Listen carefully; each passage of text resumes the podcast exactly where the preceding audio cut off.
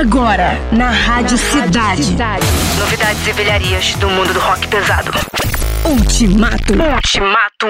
Produção e apresentação: Bernardo Araújo e Eduardo Fradkin. Ultimato. Symbol of salvation!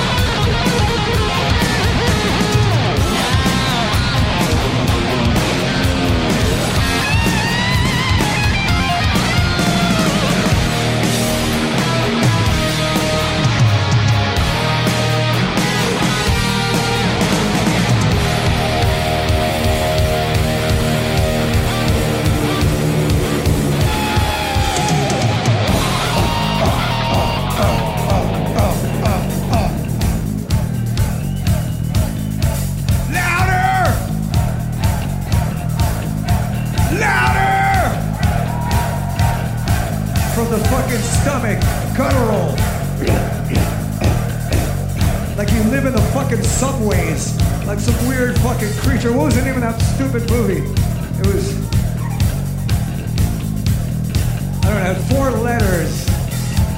I remember from the 80s. It was cheesy. but you live in the subway. Come on! Guitars.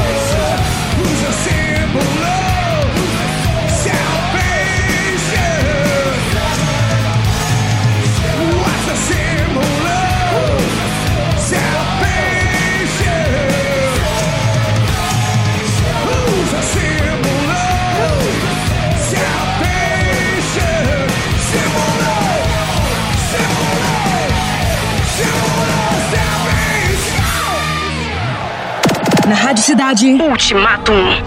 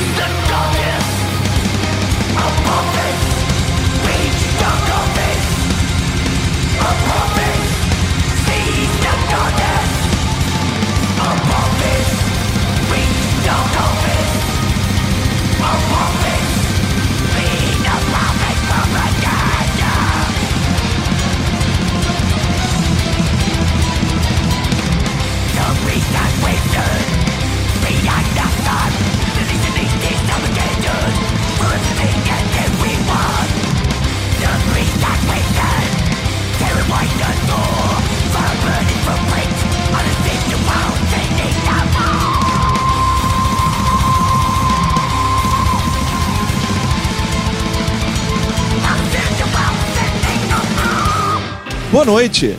Aê, bem-vindos a mais um Ultimatum. Então, começamos o programa de uma forma bem eclética, né? Com Cradle of Filth, que foi a que a gente ouviu agora por último, né? É, com a música Crawling King Chaos. Mas antes, uma faixa mais heavy tradicional, né? O Armored Saint. E, inclusive, cruzamos o oceano. Começamos com uma banda americana, passamos por uma banda inglesa. Exatamente, Armored Saint com a música Symbol of Salvation, que é uma versão ao vivo de um disco que saiu agora. Acabou de sair o disco ao vivo do, do Armored Saint, que é a banda que tem o nosso amigo John Bush nos vocais, né? Isso aí. John Bush, que é, quase foi cantor do Metallica, né? É, o James Hetfield é, contou aí em entrevistas que no começo do Metallica eles queriam o John Bush para os vocais. Tentaram convencê-lo a entrar na banda, mas ele não quis porque ele era muito amigo dos caras do Armored Saint e consideraria uma traição sair da banda. Então a gente pode só imaginar como é que seria o como é que seriam as músicas do Metallica, né, com o vocal do John Bush, que é um grande cantor. Super cantor. Mas difícil imaginar, né? Porque é muito diferente o estilo dele do James Hetfield. É, ele é um cantor de metal clássico, né? Um, de voz, a voz mais gorda, como a gente diz, né? Mais encorpada. E o, o Armored Saint tem a curiosidade de ter dois membros com passagem pelo Anthrax. Né? O John Bush teve aquela longa passagem, bons discos do Anthrax, né? A banda diferente, mas discos que eu acho muito legais. E o Joey Vera deu uma passada, o baixista, numa época que o Frank Bell que o Frank Bell fora da banda. foi pro Helmets, né? Deu uma saída, veio o, o, o Joey Vera, quer dizer. Então é uma banda irmã do Anthrax, É. o nosso Armored Saint. Isso aí. E o Cradle of Filth, né? A gente tava devendo aí pros nossos ouvintes alguma coisa de é, black metal sinfônico, né? Olha ele aí. Então, é, o Cradle of Filth que tem essa particularidade aí de desses vocais às vezes agudos, né? Do Danny Filth. Ele dá uns gritos aí que eu acho bem bizarros. Mas tá valendo. Tá a gente toca de tudo aqui. Não, né? e é um clima, né? A banda estabelece uma atmosfera. Assim. Inclusive, eu, eu sugiro, quem, quem gostou, dá uma olhada nos clipes, que os clipes são todos muito bem produzidos, tem toda uma atmosfera. O nosso Cradle of Filth. E essa música é do disco novo que eles acabaram de lançar, chamado Existence is Futile. Exatamente. Vamos em frente? Vamos lá. Na Rádio Cidade. Ultimatum.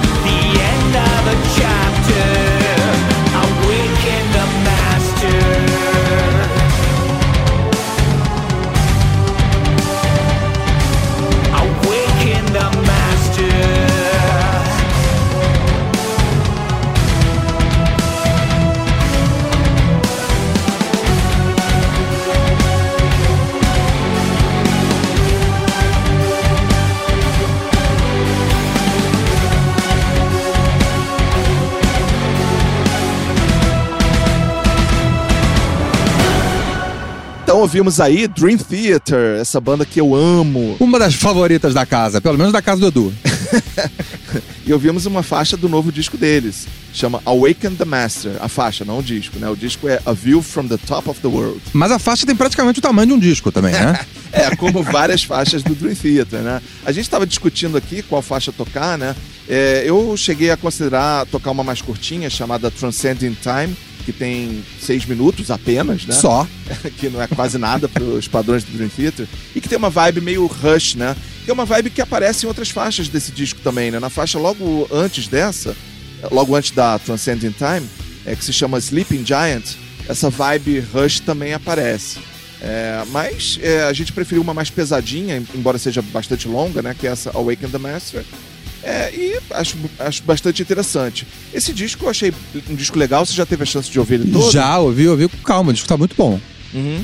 É, o, eu acho que o Dream Theater deu uma melhorada aí nesses últimos discos.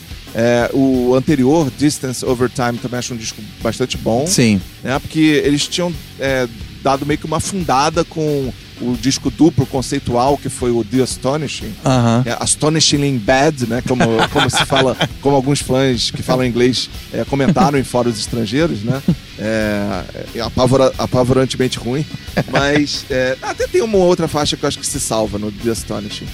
É, porque o Dream Theater, ele milita num- num- numa região ali que é muito complicada, porque é muito fácil você ir para o puro virtuosismo, que aí pode ficar uma coisa chata, mas por outro lado você não pode simplificar, porque a, a vibe da banda não é ser simples. É, os fãs não querem. Não querem. Então você tem que conseguir equilibrar isso. A música ser boa, ter refrão. Não precisa ser sempre, mas eventualmente ter um refrãozinho pra cantar. Um refrão pegajosozinho. Exatamente. É bom, né? E, mas os caras mostrarem o tanto que eles tocam, né? É, é, porque a proposta é essa mesmo, desde o início, sempre foi, né? Então, cara, espero que vocês curtam esse tipo de som, porque se vocês não curtiram, os que não curtiram já é, saíram do, do app, né, do, do site, porque foram 10 minutos de extravagância instrumental e tal. Não, fiquem, fiquem, fiquem, que agora vai vir um hard rockzinho bem mais simples.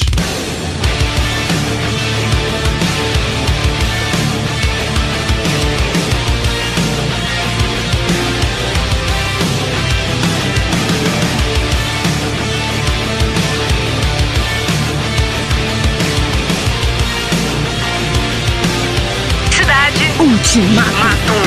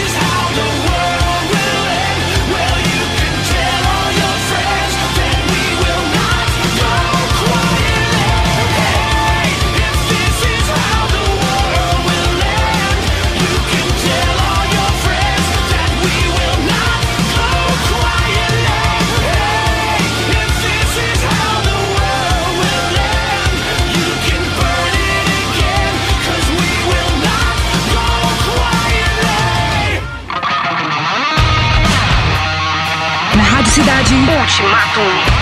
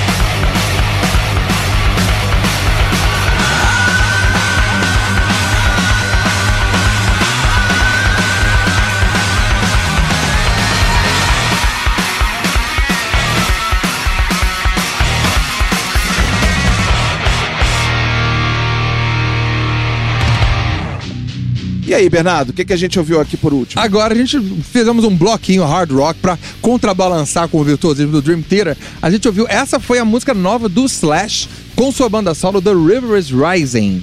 E antes a gente ouviu o 6am, que é a banda do Nicky Six do Motley Crue com We Will Not Go Quietly.